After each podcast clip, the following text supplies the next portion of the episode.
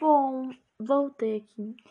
E agora eu vou falar para vocês os modelos atômicos. Porque assim, a gente tem os modelos atômicos que são os principais. Então, temos o modelo Dalton, o modelo Thomson, o modelo Rutherford e o modelo Rutherford Bonroy. Esses são os modelos compostos naquelas bases que eu falei para vocês.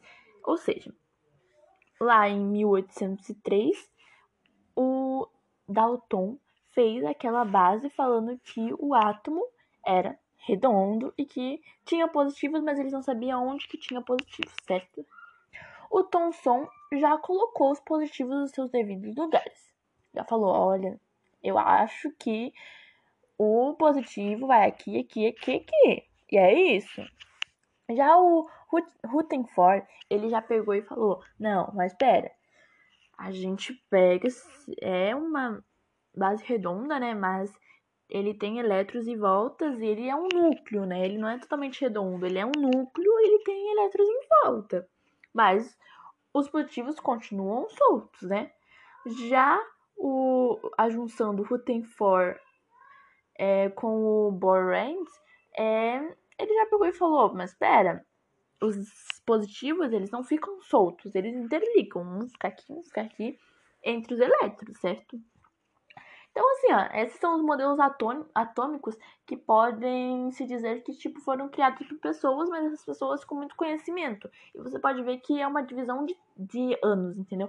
Um foi em 1803, 1813, mil... Não, 1803, 1893, 1913 e 1900 e... Um tanto lá que eu esqueci agora, mas vocês devem lembrar que eu já falei aqui no podcast. Continuando. Eu vou tentar botar uma imagem para vocês verem sobre, é, sobre esses átomos. Se eu não conseguir, me perdoem, mas como é meu primeiro, espero eu conseguir. É, o átomo, se eu tiver na imagem, vocês vão ver que ele é tudo um envolvimento, assim, mas é uma coisa fácil de se entender, certo? É...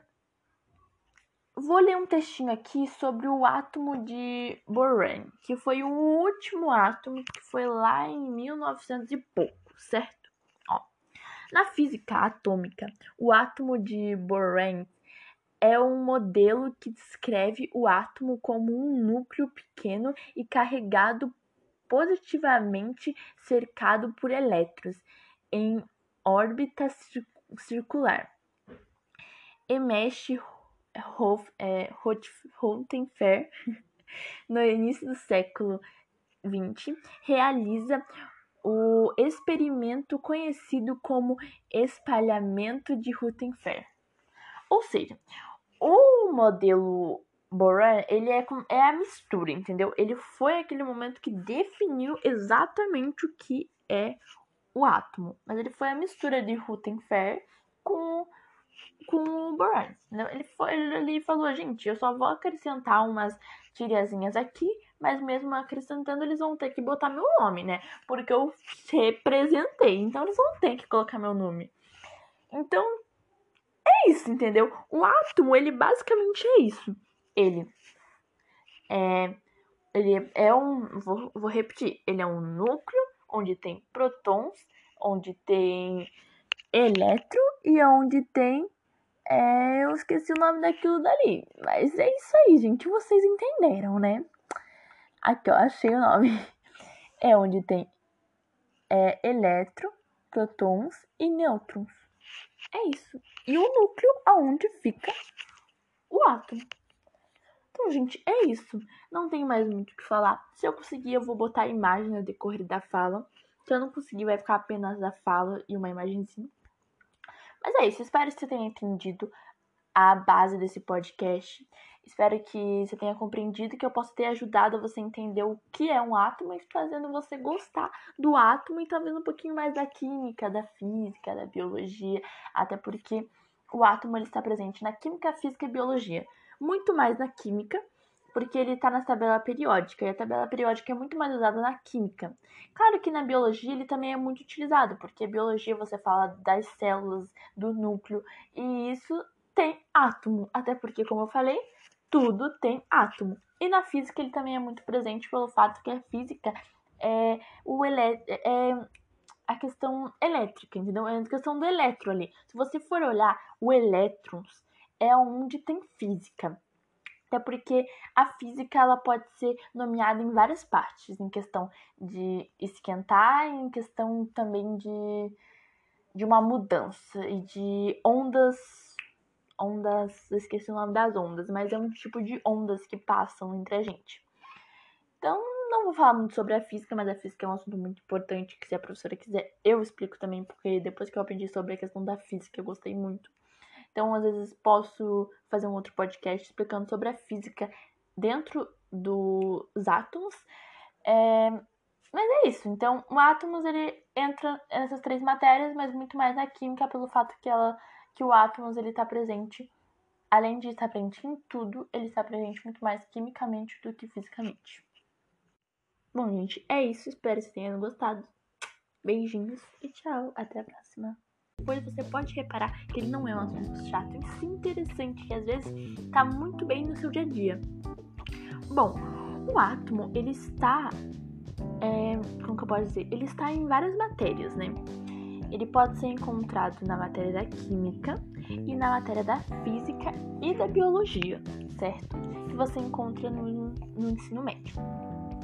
Bom, o átomo, ele, ele é uma partícula baseada em forma total de matéria, certo? Bom, é, se você for reparar hoje, se você for reparar lá na, na tabela periódica, temos 118 espécies atômicas que são representadas na tabela periódica, certo? Né? Se você abrir lá na tabela periódica, temos o Fe, temos o Cu, temos o temos todos os tipos de átomos. Agora você me pergunta, Rebeca, o que certinho são átomos? Aonde que a gente pode encontrar esse átomos? Átomos é uma partícula que se junta é, negativos e positivos entre prótons, é, é, e elétron, certo? Só simplesmente é isso é onde se encontra partículas próton, nêutron e elétron, certo?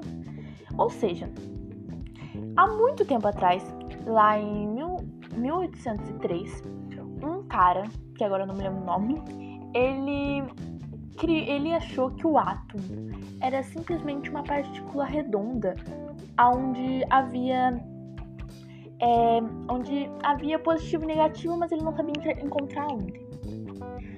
Bom, ele disse que o átomo era isso, era uma pequena partícula que tinha positivo e negativo, mas ele não sabia exatamente aonde. Então ele deixou uma forma circular com isso. Já em 1893, um outro cara lá pegou e falou: "Não, o átomo, ele é uma forma circular, mas que tem um tanto de, de positivos e um tanto de negativos, mas ele ainda não sabia o nome dos positivos e negativos, que está entre o prótons, o nêutron e o elétron, certo? E daí tá. Passou o tempo e lá em 1900 e a gente já passou um bom tempo, né? De 1893 a 1913, já entrou outro cara no meio que já falou: não, o átomo, ele não é uma, uma base de círculo. Ele é um núcleo, ou seja, ele é um núcleo onde se envolve vários, como se fossem é, arquibancadas, mas que seriam elétrons em volta, em volta desse núcleo. E nesse elétron, ele é composto de prótons e de nêutrons. E é isso que é um átomo, ou seja, é uma forma circular que fica dentro de um núcleo que em volta tem vários elétrons. E elétrons são negativos, prótons são positivos e o neutro é o que tem dentro do núcleo. Ou seja, tudo isso é um átomo. Então, depois que você escuta tudo isso, você pode ver que é uma coisa interessante, uma coisa mais legal de se estudar, certo? Agora você olhando para mim, você deve estar se perguntando: Mas como que a gente pode ver? Tipo, né? Como que a gente pode chegar e olhar assim e falar, pô, isso é um átomo? Sendo que assim, você pegar na internet procurar o que é átomo, ele vai te mostrar uma imagenzinha mó bonitinha. Mas não é exatamente isso, né? Temos que saber que o átomo, ele não pode ser visto a olho nu, ele não pode ser visto como um simples microscópio de luz. Ele tem que ser visto assim, ó. É um troço muito mais além. Vou ler mais um textinho pra vocês. No entanto, em 1981 foi criado um tipo de microscópio chamado de microscópio eletrônico de tu... Calma tunelamento, que é STM. Esse microscópio é o certo para você conseguir ver. O microscópio certo para você ver é aquele que você ajusta a parte da lente em 10% e a parte da onde que fica a partícula em mais 10%. 10 com 10 vai dar em volta de uns mil por cento ali, fazendo todo o cálculo.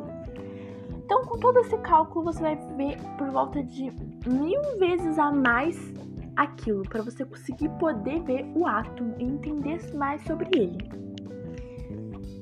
É, aonde podemos encontrar o átomo? Você deve estar se perguntando, mas a gente encontra o átomo no corpo ou no céu? Aonde a gente encontra esse átomo? Eu digo para você que a gente encontra o átomo em todos os lugares. Entendeu? Então assim, ó, sorte que o átomo é uma coisa que a gente não pode ver a olho aqui, ó, olho nu. Porque se a gente pudesse ver o átomo a olho nu, você ia olhar pro teu lado agora e você ia encontrar um átomo. Porque o átomo ele pode existir no ar, ele pode existir na terra, ele pode existir no teu cobertor, ele pode existir no teu corpo. Ele existe no teu corpo. Ele não pode, ele existe ele pode existir no teu celular, ele pode existir no meu fone que eu estou comunicando com vocês agora. Então assim, ó, só que cada átomo que existe em cada partícula, em cada parte, ela tem uma diferenciação. No entanto, que é no ar existe átomos de substâncias na forma gasosa, ou seja, no ar é gasosa. No carvão existe principalmente átomos de carbono, ou seja, carvão, carbono. No diamante há átomo de carbono também, então diamante, carbono. Na água, átomos de hidrogênio e de oxigênio, ou seja, aqui são pequenos exemplos. Então, dentro, vamos dar um exemplo, outro exemplo que eu não dei aqui. Dentro do nosso corpo existem muitos átomos. Existem inúmeros átomos dentro da gente. Que assim, eu acho que não seria nem capaz de contar quantos átomos tem, porque os átomos eles são partículas pequenas, que dentro dela tem outras partículas pequenas e dentro tem outras partículas pequenas, são partículas infinitas e dificilmente você consegue né, localizar essas partículas. Bom, é... voltando à questão do microscópio, você deve estar se perguntando por que o nome STM? Ó, o STM é, consiste no seguinte: uma ponte muito pequena e afinada que conduz eletricidade e sonda. Ou seja, é isso. É isso que faz você conseguir ver um átomo. Além das lentes, eles precisam de todas essas eletricidades para você conseguir ver um átomo. É como eu disse, o átomo é uma coisa pequena que fica dentro de um núcleo, que pode estar revestido por fora do núcleo também. Aí lá vem a pergunta: é, eu consigo tocar no átomo? O simples fato de você estar agora encostando as suas mãos, você já pode estar tocando num átomo sem você saber. O simples fato de você tocar no seu cabelo, você pode estar tocando num átomo. O simples fato de você passar a mão no ar, você pode estar tocando num átomo sem você saber, porque como eu disse, no ar existe átomos, só que com substâncias gasosas. Então às vezes você pode não sentir, mas você pode estar tocando. Hum, vamos ver outro exemplo.